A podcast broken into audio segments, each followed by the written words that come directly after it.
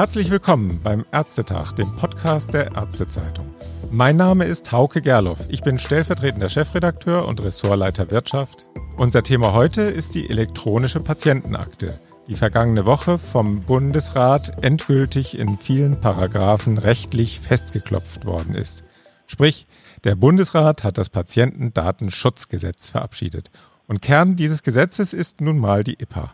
Von verabschiedeten Paragraphen zur Anwendung ist es allerdings oft ein weiter Weg und noch bleibt tatsächlich vieles abstrakt.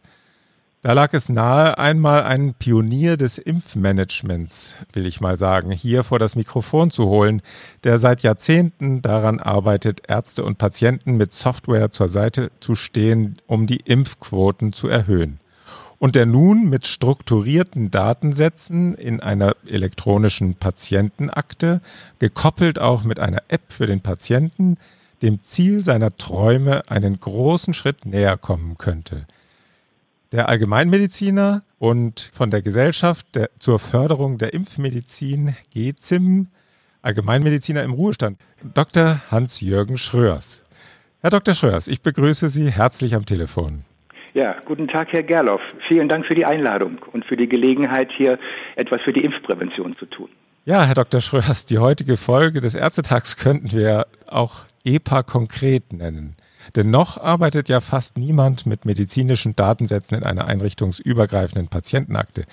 Die muss ja auch erst Datensatz für Datensatz aufgebaut werden, Stein auf Stein sozusagen. Einen dieser Bausteine haben Sie in den vergangenen Jahren mitgestaltet, das Impfmanagement. Sie haben einen elektronischen Impfpass mitentwickelt und Sie haben in vielen Jahren eine Software zum Impfmanagement aufgebaut. Dafür sind Sie mit Ihrem Team vor kurzem sogar ausgezeichnet worden mit einem Sonderpreis beim MSD Gesundheitspreis. Was ist eigentlich das Besondere daran, Herr Dr. Schröers? Die KBV ist doch auch gerade mit höchstem Auftrag dabei, etwas Ähnliches zu entwickeln, oder? Ja, Herr Gerloff, Sie haben recht. Zwischen unserem System und dem KBV-Projekt gibt es zwar Berührungspunkte, aber es sind zwei grundsätzlich verschiedene Sachen. Wir müssen unterscheiden zwischen dem Impfmanagementsystem, das Sie ansprechen, und dem medizinischen Informationsobjekt, das man ja auch MIO nennt, das die KBV definiert hat. Das erste, also dieses Impfmanagementsystem, ist eine Entscheidungshilfesoftware, die auch als Medizinprodukt in der Impfpraxis funktioniert und den Impfstatus preisgibt und auch ein Erinnerungssystem äh, generieren und erstellen kann. Das Mio-Impfen der KBV hingegen ist eine reine digitale Speicherung des bekannten gelben papiergebundenen Impfpasses in der EPA. Die KBV hat mit diesen Mio-Impfen einen inhaltlichen und technischen Standard entwickelt. Dazu ist sie auch von der Gematik beauftragt worden, damit eben der elektronische Impfpass in der EPA interoperabel ist. Und dazu mhm. gehören dann eben Systeme wie SNOMED, also Nomenklaturen internationale, aber auch Übertragungsformate. Stichwort FIRE kommt von HL7. Und das Ganze war übrigens ein längerer Prozess, in den die KBV auch Experten und Verbände einbezogen hat und wir waren über den Hausärzteverband auch daran beteiligt. Mhm. Was ist denn Ihr Ziel mit der Impfsoftware? Ich habe ja eben schon mal angedeutet, es geht um Impfquoten, oder? Ganz genau. Eins der größten Ziele ist natürlich die Steigerung der Impfquoten. Aber dafür muss man bestimmte Dinge mit einbeziehen. Erstens muss der Impfpass sicher gespeichert werden. Ich glaube, das ist das Wichtigste, was wir, die wichtigste Aufgabe, vor der wir heute stehen. Sicher wissen Sie, dass die BZGA kürzlich eine Untersuchung gemacht hat und herausgefunden hat, dass jeder Vierte seinen Impfpass verliert. Und das ist natürlich mit hohen äh, Kosten verbunden, auch für die Kostenträger, aber auch mit Unannehmlichkeiten natürlich für den, für den Patienten, der neu geimpft werden muss. Also die sichere Speicherung ist ein Ziel äh, dieses Systems. Ein anderes Ziel ist die Unterstützung des Qualitätsmanagements in der Praxis. Das System ist evidenzbasiert und auch als Medizinprodukt äh, CE-konform. Auch ausgewiesene Impfexperten pflegen das Ganze und es wird auch ständig aktualisiert. Und dazu gehören nicht nur die Standardimpfungen, sondern auch alle Indikationsimpfungen, sowohl bei beruflicher Exposition als auch bei Reisen. Mhm. Und ein drittes Ziel ist die Generierung eines Impfrecalls. Der Impfrecall mhm. ist ja eine wirklich wirksame Maßnahme, das haben etliche Untersuchungen auch gezeigt, national und international, um die Impfquoten zu verbessern. Und letztendlich noch vielleicht äh, als, äh, als Schlusssatz zu, diesem, zu Ihrer Frage, es unterstützt auch das Praxisteam, denn das Impfen ist mittlerweile sehr komplex äh, geworden, auch durch die verschiedenen Empfehlungen. Wir haben in Sachsen eine SIKO, in der Bundesrepublik für alle Länder eine STIKO. Wir haben nationale, also Länderimpfvereinbarungen. Wir haben Satzungsleistungen, freiwillige Leistungen der Kassen, was Impfungen betrifft. Das mhm. ist also ein komplexes Thema, auch was die Abrechnung und die Begründung betrifft, sodass das Praxisteam hiermit auch unterstützt wird. Haben Sie denn Daten dazu, ob das Ziel, eben diese Impfquoten zu steigern, mit diesen äh, Modulen, die Sie in Ihrer Impfmanagement-Software haben, erreichbar ist oder in Reichweite ist?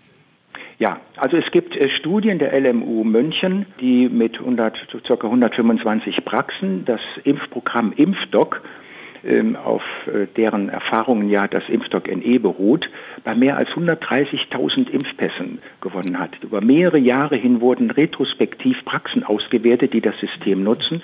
Und es hat sich ein hochsignifikanter Anstieg der Impfquoten ergeben, insbesondere bei Influenza, bei Pneumokokken, aber auch bei Masern und besonders auch bei den Indikationspatienten, bei denen also, die die Impfung besonders nötig haben, wie chronisch kranke Personen.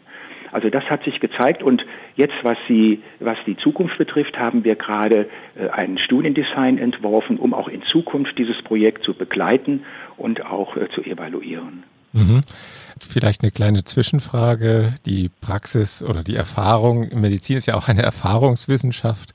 Wie hoch waren denn die Impfquoten früher in Ihrer Hausarztpraxis? Das ist unterschiedlich. Also bei den Influenza, bei der Influenza hatten wir bei den chronisch kranken Patienten zwischen 18 und 60 Jahren, also nicht mal bei den Rentern, die ja relativ häufig gegen Grippe geimpft werden, sondern eigentlich bei dem jungen Klientel, was auch arbeiten muss, Familie hat, die zur Verfügung stehen müssen in der Gesellschaft. Bei diesem Klientel haben sich die Impfquoten um das drei- bis vierfache erhöht gegenüber dem, was wir in der Bundesrepublik insgesamt haben. Das heißt, wir haben Influenza-Impfquoten von 60 bis 70 Prozent. Und bei den Pneumokokken hatten wir zwei- bis dreifach so hohe Impfquoten bei den Praxen, die das System nutzen, bei diesem Klient, genannten Klientel. Und die lagen bei etwa 50 bis 60 Prozent. Und auch die Masernimpfung, die untersucht wurde bei Frauen im gebärfähigen Alter, das ist ja eine Indikation, die die Ständige Impfkommission herausgegeben hat. Also bei der. Masern für gebärfähige Frauen mhm. ist die Quote verdoppelt worden durch die in diesen Praxen, die dieses System benutzen. Also es gibt schon ganz gute Zahlen aus der Vergangenheit. Weltweit, und das haben auch Studien gezeigt, scheint es so ein System wohl auch nicht zu geben. Jedenfalls haben wir nichts und die Doktoranden nichts gefunden bisher ich finde ja immer wieder faszinierend, wenn ich, wenn ich diese Geschichte mir anschaue. Das ist dieses, dass die Impfmanagement-Software, die an das Praxisprogramm angeschlossen ist oder die praktisch Teil des Praxisprogramms ist, der Praxis-EDV. Dann eben jetzt die EPA, die neu dazukommt, in die die Daten dann äh, strukturiert fließen können. Und wiederum auch die Patienten-App, über die vielleicht der Patient dann erinnert wird und auch angebunden wird an dieses ganze Gesamtkonstrukt. Können Sie dieses Zusammenspiel vielleicht noch mal so ein bisschen fühlbar machen, konkret beschreiben? Also im Prinzip kann man drei Komponenten unterscheiden. Im Mittelpunkt steht das Praxis-Impfmanagement in der Impfpraxis. Es heißt Impfstock NE. Und dieses Impfmanagementsystem, von dort aus werden alle Funktionen gesteuert. Auf der einen Seite kann die Patientenakte über das KV SafeNet bedient werden. Zum anderen kann aber auch die Impfpass-App über eine sichere Kopplung mit dem Patienten bedient werden. Der Patient entscheidet sich, welche Speicherung und Erinnerung er wünscht. Wie Sie sicher wissen, haben, gibt es ja auch Untersuchungen, dass die EPA nicht unbedingt auf äh, hundertprozentige Gegenliebe stößt. Ich finde das schade, aber wir müssen mit der Realität leben. Und der Patient, der sich zum Beispiel nicht gegen die EPA entscheidet, muss nicht auf seine Impfdokumentation verzichten, wenn er zum Beispiel dann sich für die App entscheidet. Mhm. Die App ist der zweite, die zweite Säule, insbesondere da auch die Familienfunktion. Das heißt, Sie können mit der App Kinder oder auch Großeltern aufnehmen, die zum Beispiel kein Smartphone haben oder keins bedienen können. Und wer sich für die App-Nutzung entscheidet, der kann dann auf Wunsch auch regelmäßig über Push-Nachrichten durch die dritte Komponente, nämlich durch den Cloud-Server, an die Impfungen erinnert werden. Ein kleines Beispiel, ich habe zum Beispiel heute Morgen schon die Info bekommen, dass bei mir eine Grippeimpfung notwendig ist, weil ich in dieser Saison noch keine hatte. Das mhm. kam über diesen Cloud-Server. Also drei Komponenten, das Praxismanagementsystem ist die erste, zweitens die App für den Patienten und drittens der Cloud-Server, der die App bedient. Und über das Managementsystem kann gesteuert werden, ob man die EPA ansteuert oder ob man die App ansteuert. Ja, und Sie haben jetzt gesagt, eben über KV SafeNet, in Zukunft dann wahrscheinlich über KIM oder wie kann man sich das vorstellen? Ja, das KV SafeNet ist ja KV Connect, sagt man auch, das ist ja, ja eine sichere Verbindung, mhm. Äh, die der Arzt über die entsprechenden Router aufnehmen kann. Wir machen das ja auch schon äh, jetzt schon über einem Jahr mit der AOK Plus und der KV Sachsen in Sachsen und Thüringen. Dort wird eben der elektronische Impfpass über dieses System, was ich gerade beschrieben habe, in die EPA der AOK Plus geleitet. Und der Patient kann dort über seine Online-Geschäftsstelle, nicht eine App, aber über die Online-Geschäftsstelle am Monitor oder über das Handy seinen Impfstatus sehen. Das Ganze wird dann übrigens auch durch, diese durch diesen Cloud-Server, den wir hier als dritte Komponente anbieten, mit einer Erinnerungsfunktion versehen. Also das Ganze funktioniert jetzt schon, ich denke mal, mindestens anderthalb Jahre. Mhm machen die Praxis-EDV-Hersteller da eigentlich mit? Also es ist ja immer so eine Frage mit, mit den Schnittstellen. Also dieses System hat eine spezielle Schnittstelle, die wird auch allen Praxisverwaltungssystemen zur Verfügung gestellt. Die können Sie, wenn Sie möchten, implementieren. Das haben auch schon die meisten Systeme gemacht.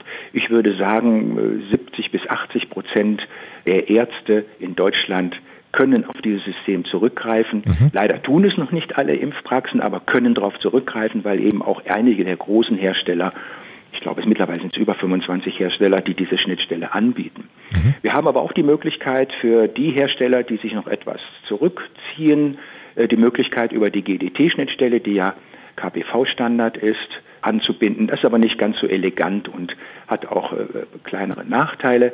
Aber wie gesagt, die Arztsoftwarehersteller, also die PVS, sind im Prinzip sehr aufgeschlossen. Sie müssen ja auch mal überlegen, wenn die ihm demnächst ein MIO, also ein medizinisches Informationsobjekt, äh, bieten müssen, das heißt in die Akte übertragen müssen, weil der Patient es wünscht, ab 2022 hat er ja sogar Recht, das Recht darauf, dann muss ja irgendwie das Arztsystem was zur Verfügung stellen, damit das überhaupt funktioniert. Mhm. Und wenn Sie das nicht selbst programmieren müssen, das sind etliche Arztsysteme natürlich dankbar und dann greifen Sie auf so eine externe oder so eine implementierte Software zurück oder auf so ein System zurück, wie wir es jetzt hier gerade anbieten. Kostet dann eigentlich Impfdoc NE den Anwender, also die Praxis, den Arzt, dann Geld? Also gibt es äh, da eine Lizenzgebühr oder sowas? Ja, das ist eine Software. Die Lizenzgebühr wird in äh, fast allen Arztsystemen über die Arztsysteme erhoben. Die legen auch den Preis fest. Da kann man die Software erwerben gegen einen einmaligen Preis und gegen monatliche Support- und Updategebühren. Das entscheiden die Arztsoftwarehersteller. Ganz interessant ist jetzt zum Beispiel bei dem Projekt in äh, Sachsen und Thüringen von der AOK Plus, da werden die Ärzte, die daran teilnehmen, separat für diese Digitalisierungsprozesse honoriert. Mhm. Und äh, so wie ich weiß, wird ja auch in wenigen Tagen oder vielleicht ein, zwei Wochen das System in Niedersachsen bei der AOK eingeführt, zusammen mit dem dortigen Hausärzteverband. Mhm. Und auch da gibt es Honorarverbesserungen für die Praxen, die daran teilnehmen. Insofern ist das Ganze äh, sicherlich für die Praxen nicht so sagen wir mal, bedeutsam oder auch nicht, tritt nicht so in den Vordergrund. Denn alleine durch die Steigerung der Impfquoten, und Sie wissen ja, das sind ähm, nach wie vor, Gott sei Dank, budgetfreie Leistungen, das äh, System amortisiert sich auf jeden Fall.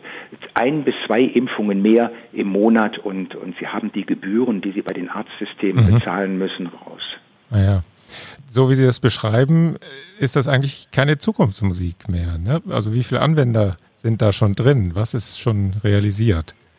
Also es ist im Prinzip alles realisiert. Alle Komponenten, die ich vorhin äh, beschrieben habe, äh, funktionieren. Sie sind zum größten Teil sogar mittlerweile aus der Pilotphase raus im, im Einsatz.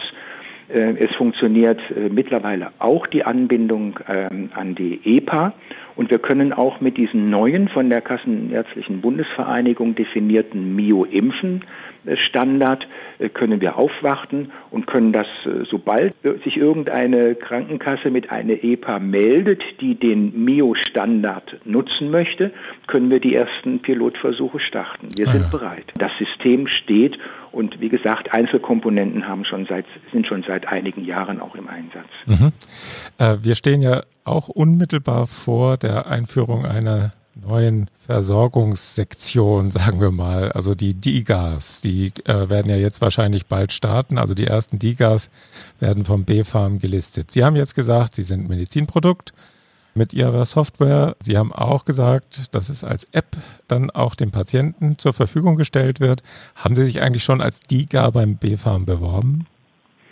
Ja, wir haben uns noch nicht beworben, aber die, ähm, wir sind in den Vorbereitungen. Sie müssen sich äh, bei der DIGA vorstellen, es äh, ist zwar als Fast-Track-Verfahren bezeichnet worden von den, vom Bundesministerium, aber so fast in Anführungsstrichen ist das Ganze nicht, sondern es ist ein sehr, sehr großer Verwaltungsaufwand. Die Formulare sind seitenlang, die man dort ausfüllen muss. Und wir sind, befinden uns gerade in den Vorbereitungen. Wir haben beispielsweise jetzt das Medizinprodukt äh, für das System anmelden müssen. Das läuft gerade und muss vom LAGESO, also vom Landesamt für Gesundheit hier in Berlin, noch ähm, zertifiziert werden bzw. gebilligt werden. Wir haben jetzt, wie ich vorhin schon erwähnte, das Studiendesign entworfen, weil auch die, das BfArM äh, gerne ein, ein, Studienentwurf haben will, wie das Ganze zu validieren ist. Mhm. Und dann äh, kann man eben den sozusagen, wenn die Formulare mit allen Fragen, die dort äh, gestellt werden, insbesondere sind es Sicherheitsfragen, die von BfArM kommen, wenn das abgeschlossen ist, können wir auf den Button klicken, jetzt beantragen.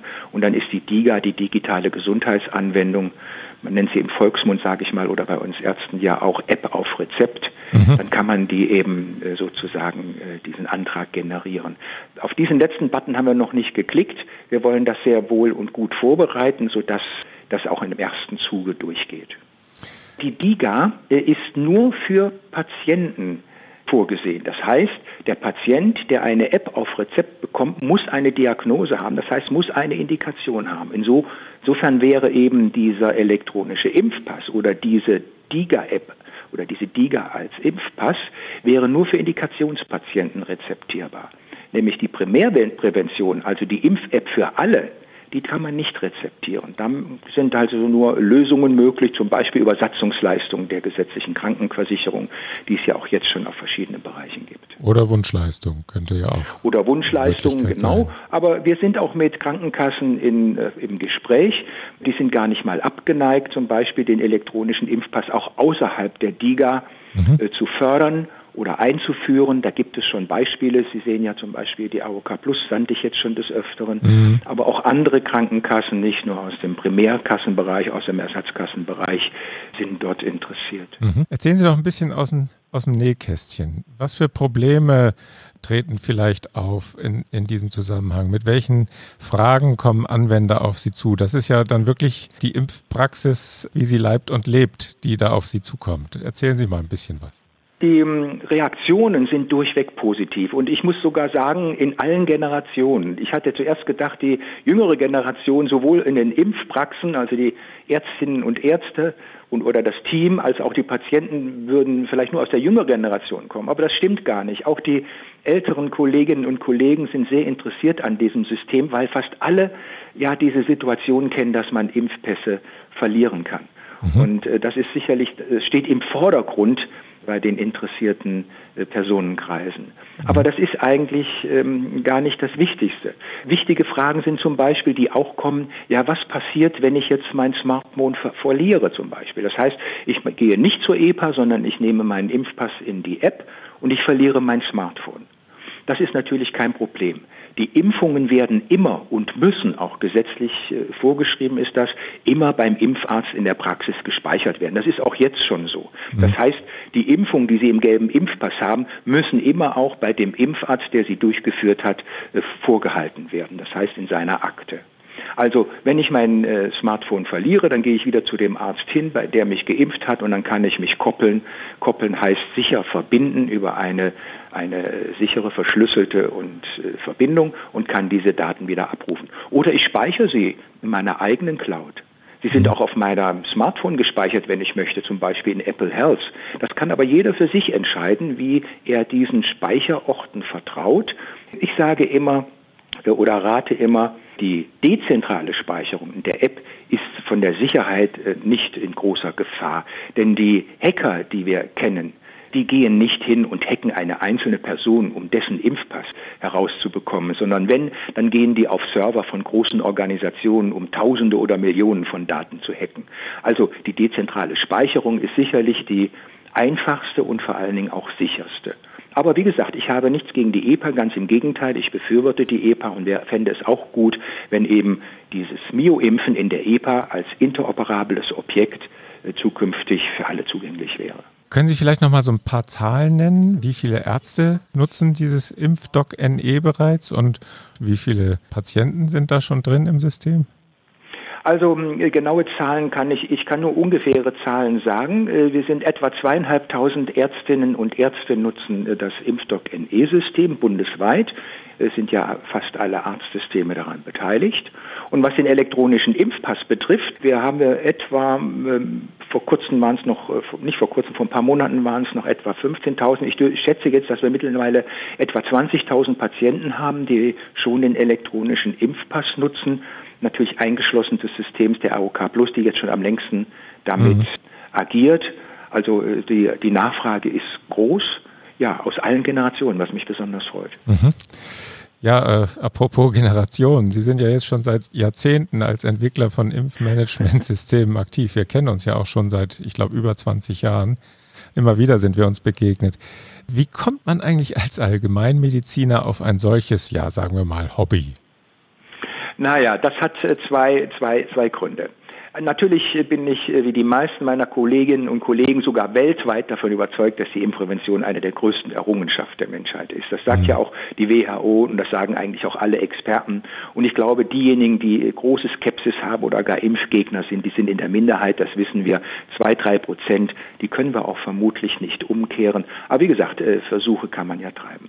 Aber äh, ich musste als äh, junger Mann, ich war so Mitte 40, auch am eigenen Leib erfahren, als ich ungeimpft nach einer Influenza, einer Influenza erkrankte und anschließende Myokarditis davontrug. Und die machte mir wirklich sehr lange und viele Jahre zu schaffen. Und da bin ich auf, äh, ist mir bewusst geworden, wie wichtig Impfungen sind, gerade natürlich auch fürs medizinische Personal. Also es gibt zwei Dinge. Ich bin von dem Impfen überzeugt das ist das eine, klar. Und mein Traum ist eben in meiner beruflichen Laufbahn eben auch noch den elektronischen Impfpass zu etablieren. Und das mhm. andere ist natürlich persönliche Erfahrung aus meinem, ja, aus meinem Leben, wo ich sage, ja, hätte ich mich mal damals impfen lassen, dann wäre mir sicherlich manches erspart geblieben. Wenn wir schon beim Hobby sind, äh, entwickeln sich ja gerade aus, aus Hobbys auch ja, Unternehmen kann das dann sich auch mal irgendwann in Form von Geld auszahlen, diese jahrelange Entwicklungsarbeit, oder ist das wirklich nur Arbeit für eine bessere Patientenversorgung? Also äh, die Gesellschaft ist erst äh, vor drei, vier Jahren gegründet worden, aber eigentlich mehr aus Haftungsgründen, aus juristischen Gründen. Vorher habe ich das einfach privat gemacht, als äh, mit meiner Frau zusammen. Und das ganze System erfolgte auch durch viel Eigenarbeit und auch viel Einsatz von, von eigenen Rücklagen. Wir haben nie irgendwelche Gelder dafür bekommen, auch nie welche beantragt. Das ganze System ist übrigens auch werbefrei, ist auch keine Pharmafirma dahinter, mhm. die sowas finanziert hat. Aber seit kurzem jetzt erst schreiben wir schwarze Zahlen, die mhm. zumindest, sage ich mal, ausreichen, um die wirklich enormen personellen Ressourcen zu, zu decken. Sie müssen sich vorstellen, wir haben drei hochprofessionelle Entwickler, einen ja Entwicklungsleiter. Wir haben zwei Mediziner, die ständig daran arbeiten, zwei bis drei im Beirat. Mhm. Und wir haben auch ein Team, was Hotline, Schulungen, äh, Service etc. Äh, Dienste leistet. Das heißt, das Ganze ist, eine, ist schon ein Team, zwar nicht groß, aber in dem Bereich von etwa 10, 12 Personen und die aber alle aus einem, ja, aus, aus einem akademischen Beruf kommen, auch mit entsprechenden Gehältern sodass die personellen Ressourcen, die man da benötigt, auch doch sehr groß sind.